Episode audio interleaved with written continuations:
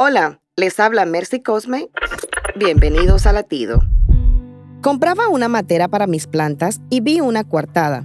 Enseguida imaginé si así se sienten algunas personas, como una vasija rota, por los desengaños, por las crisis familiares o fracasos en la vida.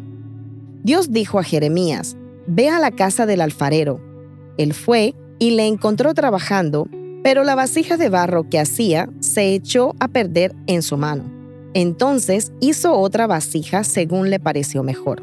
Si te sientes roto, no pierdas la fe, vuelve al alfarero, hacedor de vida, y verás cómo de tus pedazos te hará una vasija nueva, valiosa y sin defectos, porque el que comenzó la buena obra te dará también la victoria.